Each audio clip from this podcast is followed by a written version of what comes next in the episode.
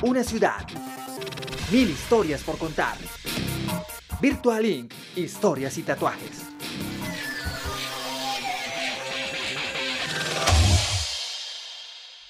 Hoy estamos con Ricardo Oviedo, un gestor social que lleva más de, no sé, 17, 20 años quizás en este proceso, toda una vida, en este proceso de hacer y construir tejido social a partir de la gestión social y la gestión cultural. Eh, Richie es músico de profesión y hoy nos está acompañando. Buenas tardes, Ricardo, ¿cómo te va, hermano? ¿Qué más, Will? Bien, bien, y muy agradecido por la invitación. Y pues nada, por chévere estar aquí compartiendo con la gente y contigo todo el tema. Bueno, ¿qué es la gestión social, Ricardo? Básicamente. ¿Qué es la gestión social? Para toda gente, esta gente nos está escuchando, ahorita vivimos en un en un país que está en medio de un conflicto social, estamos en un paro que lleva más de 30 días y adicional a eso venimos en un estado de pandemia, como ya lo hemos dicho en otros programas, más de un año en pandemia y ah, vivimos en una sociedad que le vive echando la culpa a todo el mundo por los problemas que estamos viviendo, al gobierno, le vivimos echando la culpa a la novia por los problemas que tenemos, le echamos la culpa a los papás porque tenemos problemas pero mm, nadie se apropia de, de, de, esto que está sucediendo. Nadie asume. nadie asume esto que está sucediendo. Y pues las personas que asumen están acá haciendo esos procesos. ¿Y qué es la gestión, la gestión social, la gestión cultural? Pues bueno, yo no me atrevería a definirlo porque eso se lo dejo un poco a, a los teóricos. Eh, sí. Mi trabajo siempre ha sido un trabajo de campo, nunca... Bien nunca me sentaba a escribir nada ni a hacer nada de esas cosas. A la práctica. Exactamente, entonces digamos que lo que puedo considerar que puede eh, ser más que gestión, sino un activismo social eh, encaminado siempre al tema artístico y, a la, a, potenciar la cultura desde las artes, eh, pues básicamente es intervenir directamente en las comunidades, llegar a las comunidades decirles eh, que, que, tienen algo que comunicar, porque muchas veces los, los artistas creemos, o, o, los, o, los, académicos, o los, o los políticos, o los economistas, creemos que nosotros tenemos las verdades y las, las, llevamos a la gente, en vez de preguntarles a ellos cómo han sobrevivido eh, a décadas de, de, de, cosas y que, y que lo han solucionado con un clic. Nosotros mientras nos sentamos a pensar, ellos están solucionando. Entonces el, el, el, tema siempre fue ir y preguntar. Eh, desde, desde joven tuve una inquietud por lo social, casi todas mis letras en mis canciones hablaban de eso. Richie, ¿cómo empieza esto? Recordamos que, que, había una banda que se llamaba Los Micos Sound System, eh, una de las primeras bandas de reggae, si no fue la primera banda de reggae de acá de Bucaramanga. Eh, entre esas una canción que todavía está en YouTube por ahí, si mal no recuerdo, Batallón, Batallón, ¿no? Batallón Reggae para las personas que, que, están inquietas y amantes de la música. Bueno, ahí les dejo ese tema para que lo escuchen. Historia del reggae en Bucaramanga. Eh, Richie, ¿cómo empieza esta inquietud por lo social, exacto? O por el trabajo con la comunidad. Digamos que la, la, banda fue una, una consolidación de, de un sonido más que de, que de, un, de un tema de gestión, porque el tema de gestión y el tema del activismo social desde el colegio lo traía. Sí. Eh, participé desde muy pelado en, la construcción de la movida rock en, en Paramanga en los 90. los conciertos que se hacían acá detrás en el barrio San Luis de punk y de rock, que hay mucha gente de la generación aún que lo recuerda. Que lo recuerda. Claro. E, ese era el tema de gestión que siempre hubo. Eh, digamos, San Luis era un barrio olvidado de Bucaramanga que nadie tenía. Que nadie sabía dónde quedaba, claro. Y, y, la gente en algún momento de la década terminó pidiendo a parchar acá, a escuchar música, a pagar. Ni siquiera iba a los bares, venía aquí, pagaba mil pesos la entrada pero los pagaba. Exactamente. ya se creaba una conciencia. Y pinchábamos música de toda la de toda de reggae, estábamos con reggae, con el ska, con el rock. Pero era la música alternativa, no era lo mismo que, que sonaba en la, en la, cultura general, era una contracultura, por así decirlo. Total, era una de, los 90 fue una década de contracultura. Sí. Y pues acababa de caer el muro de Berlín, cayó la perestroika con la Unión Soviética, entonces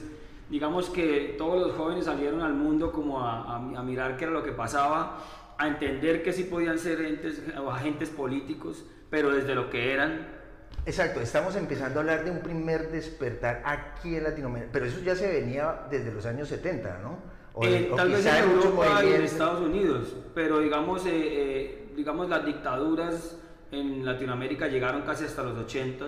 Sí. Entonces, en un proceso represivo bastante Exactamente. Fuerte, Entonces, digamos, nosotros, aunque nunca sufrimos una dictadura, sí era una dictadura silenciosa, ¿no? Bueno, vamos a decir que quizá estamos viviendo otra manera de Siempre estuvimos de una dictadura, ¿no? Siempre estuvimos una dictadura silenciosa, que sí, es, que es sí. peor. Entrar a discusiones mucho más profundas al respecto para no comprometernos de ninguna forma. Pero entonces nosotros digamos que en Colombia eh, había un despertar de muchas cosas, muchas cosas empezaron a llegarnos, nuevos sonidos, mm. eh, nuevas culturas, nuevas estéticas, muchas cosas, entonces empezamos como a asimilar, inclusive muchas batallas de, de, otros países las empezamos a conocer. Porque no había muchas generaciones antes que esta, antes que los 90, y no había mucha gente como tal, como movimiento acá en Bucaramanga, o un movimiento de rock, como el, el, parche punk, o el, era muy... Muy, muy digamos reducido. Bucaramanga es muy chistosa y, y yo siempre, digamos que quiero responder algo que sé que en algún momento lo vas a preguntar, y es un tema de, de, cómo somos, y, es que siempre hemos sido muy eclépticos, o sea, siempre hemos estado como en el medio de todo, pero al final en nada. Entonces, digamos, los movimientos contraculturales en Bucaramanga entraron por la clase alta, nunca por la clase baja. Sí. eso es muy chistoso porque pues en todas las las naciones, los movimientos contraculturales nacieron de la, del pueblo. Del pueblo, de lo popular. De lo popular, sí. Exactamente. Entonces, digamos, en Bucaramanga era muy chistoso porque entraba era por, por la clase alta. Historias y tatuajes.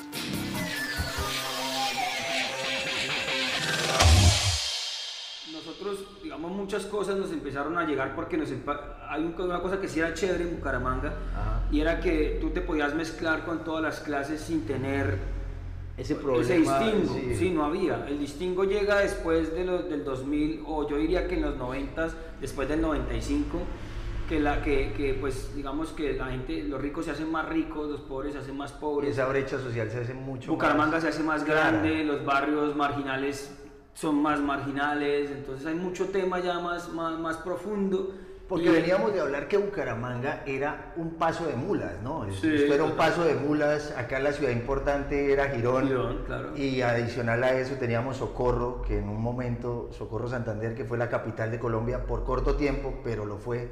Teníamos San Gil también. Pero lo importante acá es que teníamos la frontera de Venezuela muy cerca y también la, la costa. Era un paso necesario de la, de la frontera con Venezuela y la costa eh, Atlántica, arriba. Sí, claro. La, costa atlántica con el interior del país, con pues, Medellín, el, tema, con Bogotá. El, tema de, Bucaramanga es que nunca dejó de ser un paso de mulas.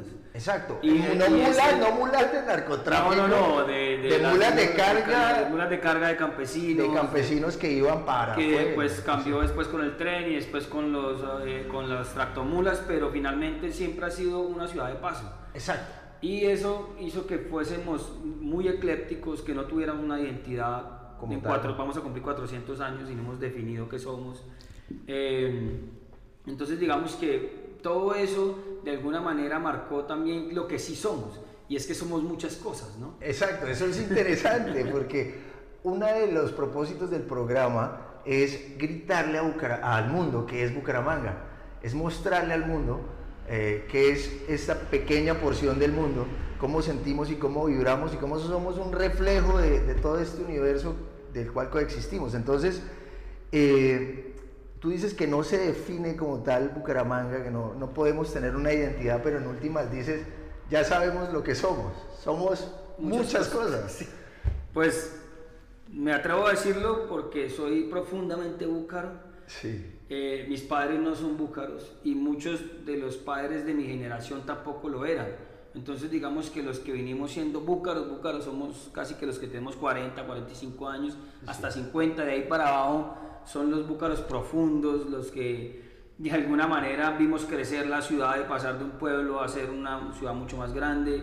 Eh, Porque hay esa transición, se siente ese cambio, se siente el cambio de Bucaramanga como pueblo hace unos años a Bucaramanga con centros comerciales, con universidades mucho más constituidas, consolidadas. Y, a veces ni siquiera eso, o sea, los últimos 15 años de mi vida me la he pasado sumergido en la barriada de Bucaramanga, que no la conocía los primeros 25 años de mi vida. Sí.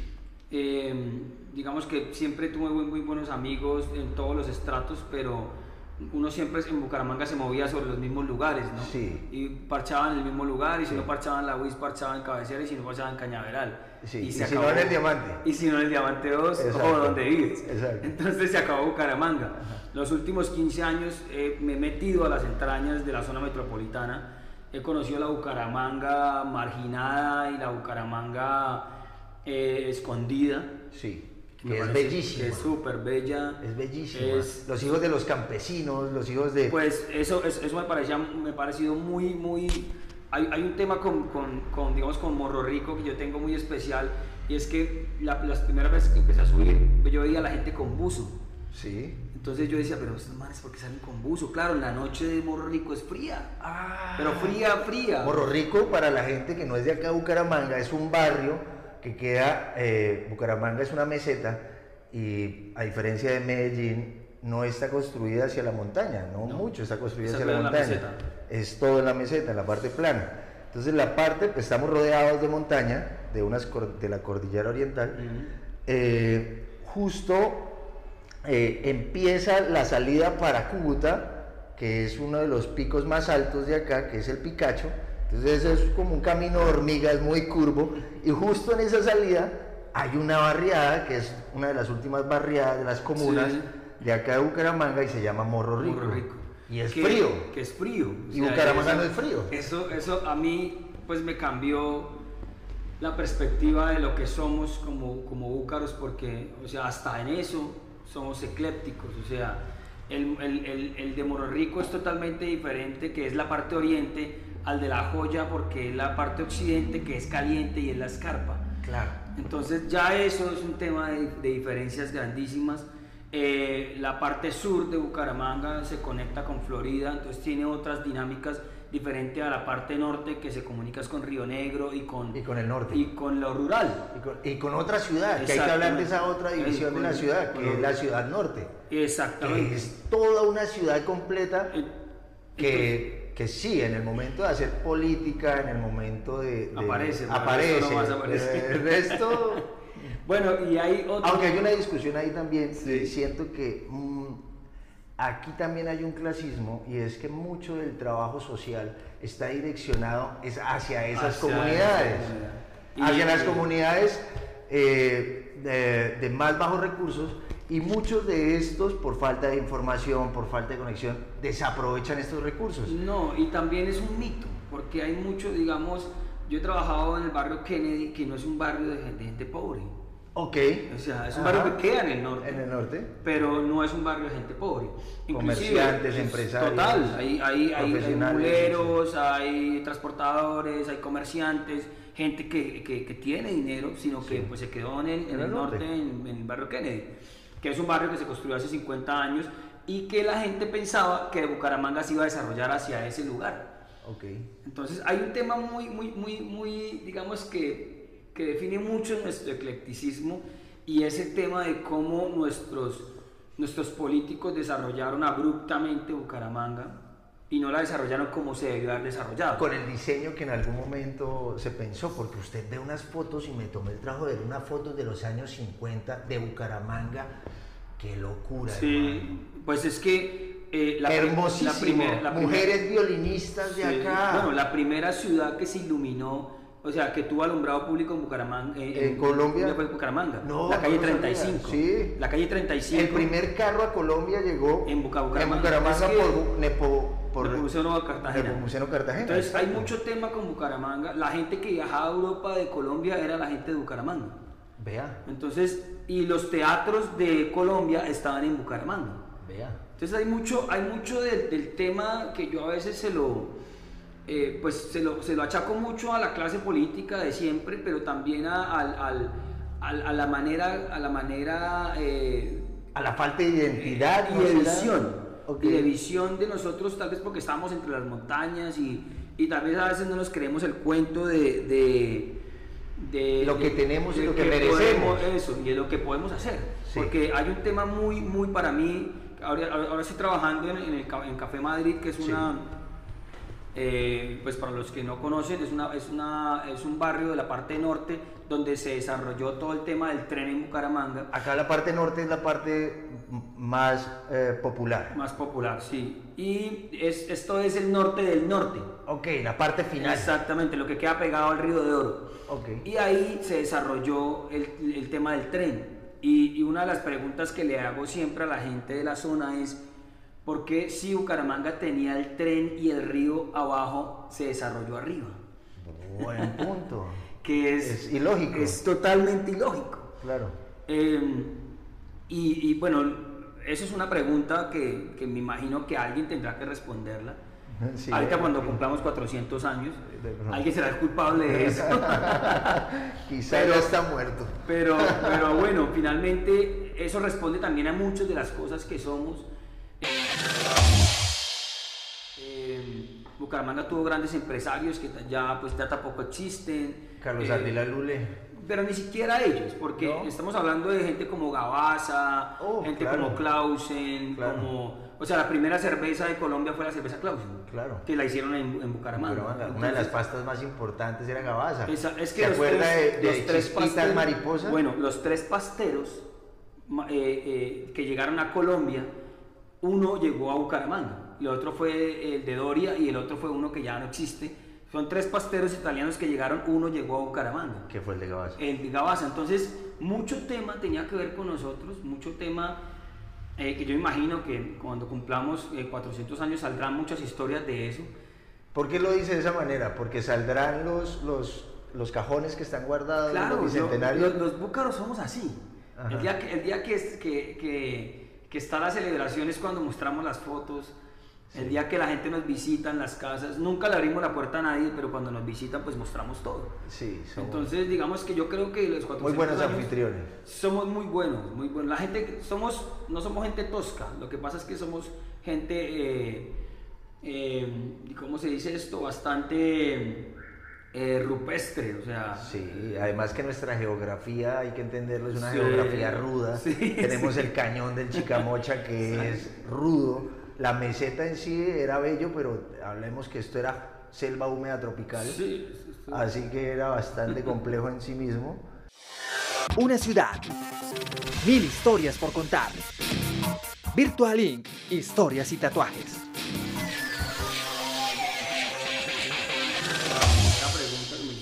Cómo empiezo con el tema social, Sí. eh, digamos que fue interesa me interesé por todo esto, por la historia de nosotros, por cómo, cómo, cómo, digamos, muchas de las cosas que pasaban en los noventas, pues por el por qué tenían que pasar. Eh, hicimos mucho tema de movimiento ambientalista, que inclusive los dos estuvimos trabajando mucho en la etapa eh, contra la tauromaquia y mucho tema. Entonces, digamos que en medio de todo este descubrir, de tocar, de, de estar parchando, de estar en la barriada, pues empiezo a, a- a conectar muchas cosas y a entender lo que me preguntan, o sea, cómo, cómo, cómo se empieza a desarrollar las comunidades, muy a pesar de toda esta historia Sí. que nos pesa, ¿no? Sí, claro. Eh, porque Bucaramanga en definitivamente sobrevive o sea, a Sí, muchas cosas y nuestro eclecticismo y forma de ser nos ayudó a sobrevivir a muchas cosas. Hay, hay un tema muy chistoso en la ciudad que yo siempre le digo a la gente, le, dije- le digo, o sea, hacia, hacia el norte de la ciudad por la UIS son bulevares parisinos, ¿no? Sí. pero ya hacia, hacia, el, hacia, hacia el sur de la ciudad, entonces es el tema de, de, de Los Ángeles y Nueva York con todo su caos. Entonces yo, yo es, es y eso somos nosotros, esa Sí. mezcla de muchas cosas y de probar, que no debimos haber probado tanto, pero bueno, sí, es el tema de probar. Y, y muy a pesar de eso, la gente sobrevivió. Sí. Eh, Morro eh, es un ejemplo, eh, Ciudad Norte es un ejemplo, Hermoso, eh, hermoso, las escarpas y los barrios de las escarpas. Hace dos años tuve la oportunidad de participar de una investigación que se llamó La historia de los barrios de la escarpa y era sobre, sobre Campo Hermoso y La Joya Sí. y es una historia magnífica de, de- de reconstrucción todo el tiempo, de pelear contra la erosión, que eso es un tema Del- muy súper- común de la tierra de acá, sí. entonces digamos que eso somos nosotros. Y hemos sido, y a eso sabemos, esas son nuestras estéticas. Y hay un tema súper chistoso que en medio de la investigación nos encontramos con que Raúl Santi hace un comercial de Pepsi en la, en la escarpa de la joya, en los 70 No. Sí, sí, entonces, y, y, tenemos el registro del comercial. Sí, sí, sí, Entonces, digamos que nosotros siempre estuvimos en el mapa de las personas, el mapa del mundo, de alguna manera. De alguna manera alguien tenía Bucaramanga que ver, sí, exacto. Siempre, o, o, siempre. Había alguien de Bucaramanga por ahí haciendo resonar la ciudad también. Siempre, tú encuentras un búcaro en, en lugares recónditos del planeta. Sí, exacto. Y, y eso es lo que hemos podido ser y reconstruir todo el tiempo. Empuje, empuje, total, aguante. Total, total. Y siempre adelante. Y por eso, pues, digamos que es mi, fue mi manera de, de colaborar con ese empuje. Y es dedicarme al tema enteramente de, de, no sé si de la gestión social, pero sí de, del activismo social todo el tiempo. Y es estar ahí en las comunidades trabajando. Pero todo el mundo relaciona activismo porque está satanizado totalmente y más en Colombia, una sociedad como, colombiana, eh, neocapitalismo súper marcadísimo y a pesar de eso muy conservadores. Eh, entonces satanizan palabras como esa, como activismo. ¿Qué representa para usted el activismo, Ricardo, en, una, en un momento histórico como el siglo XXI o, más que eso, este momento preciso que estamos viviendo, el 2021, Colombia, eh, pandemia, paro nacional y pues toda esta coyuntura que estamos pasando? Para mí el activismo es activar, o sea, no, no, no, nunca, no sé cómo lo relacionan con rebeldía o no sé cómo lo relacionan con, con, con temas como de izquierda o de guerrilla izquierda, o terrorismo sí, o esas cosas, exacto. porque activismo es activar. Entonces activismo social termina siendo activar la sociedad y activar la sociedad desde todos sus frentes. O sea, desde lo popular, desde lo económico, o desde lo, si podemos verlo así, desde lo popular, desde lo privado y desde lo estatal. Claro. Es, capaz, es ser capaz de juntar esas tres y decir, bueno, en definitiva, si no nos juntamos, todo se hunde, porque Exacto. no van a desaparecer. O sea, lo estatal siempre va a estar, lo privado siempre va a estar y lo popular siempre va a estar, ¿cierto? Pero qué construcción se está generando de, Entre esos, ¿qué lazos hay entre esos? Exacto. Y, y, y, y, y si no existen, ¿por qué no existen? Y, cómo los podemos generar. Entonces, básicamente el activismo social es activar esos lazos, es, es decirle a la gente que, digamos, nunca desconozca nada de las cosas que han hecho para sobrevivir. Ajá. Esos aprendizajes son muy importantes para nuevas generaciones, para nuevos emprendedores, para lo que tú quieras, para nuevos innovadores sociales, para lo que tú necesites. Y Es como la herencia genética, la- lo que viene en la genética de, de- de su cuerpo. Esto vendría siendo la genética social, por Sí, así decirlo. claro, es así. Y, y hay un tema muy ligado a lo que yo no... Esto no es un paro nacional, esto es un estallido social que, que lo, tal vez lo viene generando el tema del, del- del paro, que ya venía desde hace rato. eh, el tema Hace un de- año antes de empezar sí, pandemia. exactamente. La pandemia agudizó eh, el- pues, el- un tema, eh, o sea, evidenció que la gente está Al tope. necesitada, muy necesitada, y evidenció también que hay un tema de inequidad social profundo, no de, no de desigualdad, sino de inequidad social. Entonces, y si nosotros seguimos viendo esto como un tema eh, bipartidista o de izquierdas y derechas o de esto, eh, el país no va a ser capaz de salir de, de- de- de- de lo que está metido. Y digamos que ahí es donde el tema del activismo social empieza a cobrar Un papel muy protagónico. importante. Ajá. Porque no tiene nada que ver con, con política o En absoluto. no tiene nada que ver con, con si está el gobierno o no está, porque finalmente hay un tema que me parece a mí muy curioso, que lo hablé en algún momento con los pelados que estaban en el paro y le pregunté, ¿ustedes saben qué es Estado, qué es nación, qué es gobierno y qué es país? ¿Y qué le respondieron? Ninguno tiene ni la menor idea de qué son. Y Entonces, ¿qué no hay son? una construcción No. política o, o ni siquiera política. No, democrática. Una, sí, democrática y no hay una construcción de información que le permita, sí, que le permita eh, tener puntos de valor para que cree sus propios juicios. Exactamente, entonces cree- en medio de esa, de, de- de- de esa ignorancia que hay, eh, sobre, sobre la gente, pues mucha gente pesca en Río Revuelto, pescan los de izquierda, pescan los de derecha, pescan los de centro, pescan las multinacionales, pescan la empresa privada, pesca el Estado, Sí. ¿cierto? Pesca... Pero ¿quién realmente es amigo de la sociedad? ¿Quién realmente es amigo del pueblo? ¿Quién realmente está viendo y entendiendo las necesidades de, de ese, de, ese, se- de ese cuerpo? Porque eso termina siendo como un cuerpo, como un ser, como algo que tiene vida. La- el concepto para mí más importante en este momento es comunidad. Ajá. Porque no es ni siquiera pueblo, porque Sí. de hecho pueblo dejamos de ser hace, hace muchos años. Sí. Eh, eh, para, dejamos de ser pueblo para convertirnos en una comunidad.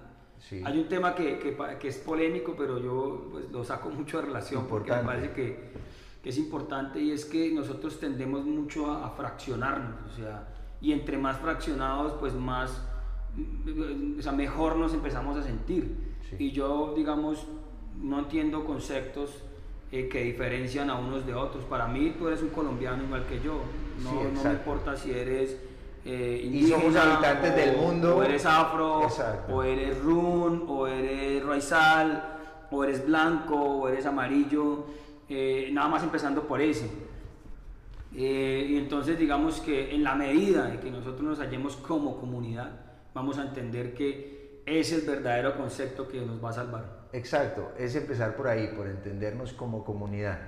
Y dentro de este entendernos como comunidad, eh, bien, ¿quién es el amigo de la comunidad en este punto? Le- hay, hay alguien que aparezca como amigo de la comunidad, eh, el, el Estado, el- la empresa privada. No, no, Eh, ¿Quién es el hay- amigo de la no hay- comunidad? no, bueno, no hay un salvador y no lo, va, no lo va a haber. Ajá. No hay un amigo de la comunidad tampoco porque, digamos, Y el la- activista no entraría a ser este. el activista es un mediador. Ajá. ¿Ves? El existe un mediador que es el que tal vez hace que todos entiendan Sí. que todos son importantes. O sea, el único amigo de la comunidad es que haya un todo.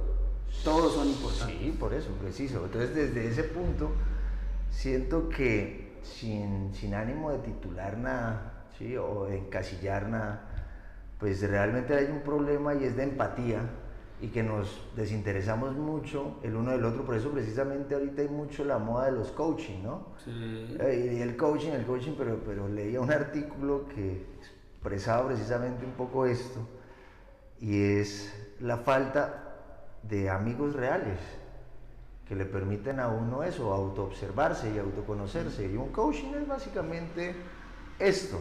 Pero bueno, dentro de nosotros como construcción social aparecen la necesidad de esos papeles, de estos personajes, es supremamente importante. Y pues yo siento que todos deberíamos ser activistas, Sí. activistas sociales y estamos llamados a ser seres políticos. De hecho, somos seres políticos porque pertenecemos a una polis y es básicamente una ciudad, es lo que somos, ¿cierto? Sí, sí. Y, y no reconocemos ese papel. Y desde ahí esa necesidad de informarnos. Pero yendo más allá de eso, por esas razones que considero el activista como un empat, alguien que está en empatía con la sociedad, buscando mediar, haciendo ese proceso. Exactamente, yo no le pondría más de ahí. Eh, sí, es, sí sería interesante que todos fueran activistas, porque yo, no, yo me imagino eh, el dueño de, de un banco siendo activista. Divino, Sería- divino, weón, Me imagino sería- Me imagino... eh, Pero está muy alejado de la realidad, ¿no? Sí, pues inclusive hay, hay, ahorita en este momento hay una banca en el mundo que está empezando a pensarse de esa manera. O sea, ya hay gente en el mundo pensando Y viendo que sí se puede hacer. sí se Exactamente, puede. hay movimientos interesantes.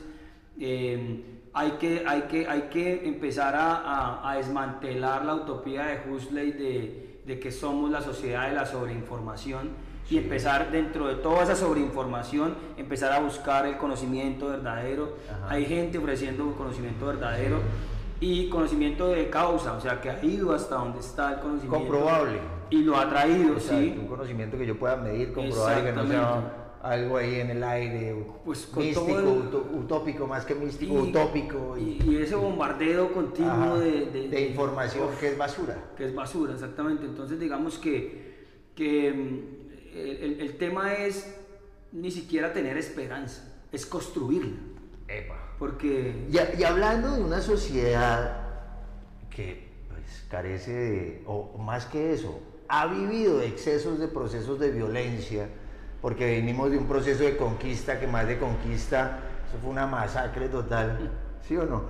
Y venimos de esclavismo y después eh, pasamos a procesos de bipartidismo y después pasamos a procesos de em, todo lo que estamos viviendo socialmente y los que conocen un poquito de historia lo conocen mejor que nosotros. Vivimos en una sociedad de mucha violencia, que ha vivido un conflicto interno, una guerra interna por mucho tiempo Estamos acostumbrados que para otras culturas sería totalmente difícil de aceptar a mucha muerte y a mucha violencia. Eh, Richie, hermano, ¿cómo la cultura viene a ofrecerse como una opción y cómo este proceso de gestión social viene a ofrecerse como una opción para, a partir de la colectivización, dar soluciones reales a todo este dolor y a todo este proceso de, de daño, de heridas que hay y realmente sana, porque usted lo ha visto en las comunidades. Sí, total. Usted lo ha vivido. Hay, hay, un, hay un tema que es importantísimo y lo primero que hay que hacer es reconocer que tenemos una cultura, pero una cultura del dolor. Exacto. O sea, que hemos construido una cultura eh, basada en, en, digamos, hablando de Colombia como tal, basada en el dinero fácil, basada en, en, en, en el tema de la, de, de, de, la sociedad narco, de, muchas, de muchas contradicciones profundas, de mucho dolor, de muchas masacres, de mucha... Entonces en el momento de que entendamos que no es que no tengamos cultura, lo que pasa es que la que tenemos nos sirve y tenemos que reemplazarla. Entonces es ahí donde vamos a, a entender que eh, porque es muy chistoso a veces hablar con gente que le dice a uno, no es que la cultura es algo bonito, y yo, tú estás equivocado, tal vez está hablando de las artes. Exacto. Que tal vez las artes hacen parte de la cultura, pero no son la cultura en general, la cultura es una cosa mucho más grande. Y habla de muchas cosas más que, que no solamente las artes. Entonces, eh, y las artes terminan siendo el espejo tal vez de esa cultura, pero, y, y, y terminan siendo unos, unos, canales para ayudar a que esa cultura eh, se transforme de, de, de, muchas maneras. Y digamos, pero, pero lo más importante es reconocer que sí tenemos una cultura, pero que tenemos una cultura que es perversa. O sea, que hemos construido eh, olvidando muchas de las cosas que sí son interesantes dentro de nosotros y, y, que, y, que, ontológica o cosmogónica o antropológicamente ayudaron a que nosotros sí fuésemos un pueblo eh, eh, con cosas y con raíces muy profundas y con cosas muy, muy digamos, que, que uno todavía alcanza a percibir en lugares a los que va que son, que son chéveres en Colombia. Mire, le voy a contar un dato curioso, Rich. Estudiando el tema de los tatuajes, me di cuenta que las culturas más relacionadas en Latinoamérica, nuestras culturas ancestrales más relacionadas con la guerra, y esto a lo largo de todo el mundo, las sociedades más relacionadas con la guerra y las culturas más relacionadas con la guerra son las que tienen un mayor desarrollo espiritual y artístico, porque ese contacto con la muerte les obliga a tener una visión mucho más trascendente de la vida, lo cual les, les permite una visión mucho más sensible respecto a a la misma vida y a, la percepción de la misma. Entonces, somos el fruto de eso. Y por lo tanto, le comparto ese dato interesante. Y es súper, y además es muy pertinente, porque digamos que una de las cosas que, que, pues hablando de todo lo que venimos hablando y, de, construir el tema de cultura y de, los cuatro conceptos que hablamos en algún momento de país, nación, eh, entonces uno dice, bueno, entonces, ¿dónde está el meollo del asunto? ¿Dónde está la salida del laberinto? Em, ¿cómo, me, cómo, cómo, ¿Cómo empiezo el activismo? Eh, ¿Cómo eh, cambia esa cultura de muerte? Exactamente, e, es, el activismo va a servir para algo. Entonces empieza como todos esos temas que uno a veces dice, eh, a veces pues hablando con, con, los pelados digo, hablando como, como, to, como hablando de todo como los locos, que finalmente son los únicos que entienden todo. Entonces yo digo, es que hay, que hay que empezar a nombrarlo todo. porque es la única forma de que las heridas sanen, de que una nueva cultura se pueda dar, de mm, que las generaciones que vienen detrás de nosotros entiendan que muchas de las cosas que hicimos no estuvieron bien hechas, que muchas sí estuvieron bien hechas. Eh, hay que entender que, que, que no hay verdades, o sea, que nadie tiene una verdad absoluta que no hay un salvador, eso es muy importante. no esperar un Mesías Nunca, que venga a salvar no hay, vida, y menos en la política, Exacto. menos en la economía, menos en, en la sociología, o sea, nadie Menos tiene- en, la- en lo personal. en lo personal, o sea, tú te salvas a, a- a sí Ah, mismo. sí, solucionas Y- tus Y problemas. reconstruyes el espíritu desde ti y todas esas cosas. Me acuerdo mucho de Live Be Like Yourself de, de, de Bob Marley, que, Sí. que, que es viviendo sobre ti mismo. O sea, es ese tema de, de- si empezamos a enseñar esas cosas, si empezamos a hacer ese activismo social desde ahí, de lo que tú nombrabas, desde el ser, desde el sujeto, eh, no cultivando solamente el individuo, sino las otras partes de- del, del individuo, o sea, el congénere, la persona, el humano, el- todos esos, esos, esos, eh, eh, sujetos que hay dentro del individuo, pues ahora, y esto va... va- Pero me parece muy interesante eso porque el arte aparece, por como te escucho, como una herramienta de autoobservación y una herramienta de comunicación para mostrar lo que somos y para descubrir lo que somos. Ahí está. Y socialmente veo que la, la barriada se está viviendo ahora de esa manera acá eh, en Bucaramanga. Pues la barriada despertó y es un tema muy, muy, muy bueno porque hay un tema, hay, un- hay- hay un tema que me parece a mí súper, no sé cómo llamarlo, me parece que es, es de las cosas más delicadas que tiene Bucaramanga y es su clasismo profundo, eh, porque Bucaramanga es una ciudad goda y Sí. clasista.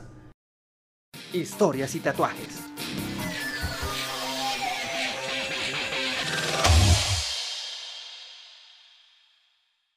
Sí. Y, y que, y que su barriada siempre la desdeñó y dijo como, uy, no, esos manes por allá y nosotros por acá. Bueno, para los que no entienden el concepto godo, godo es una persona de un orden político conservador, pero relacionado a, a- a costumbres muy eh, arraigadas, como Más que arraigadas, eh, recalcitrantes.